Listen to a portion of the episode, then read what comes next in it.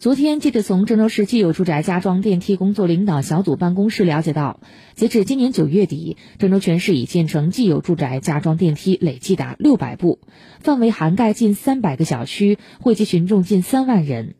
郑州市既有住宅加装电梯工作领导小组办公室相关负责人介绍，今年前三个季度，郑州已建成加装电梯仍稳居全省首位。其中，新郑市、惠济区、郑东新区、经开区已提前三个月完成年度目标任务，接下来将继续推进加贴工作。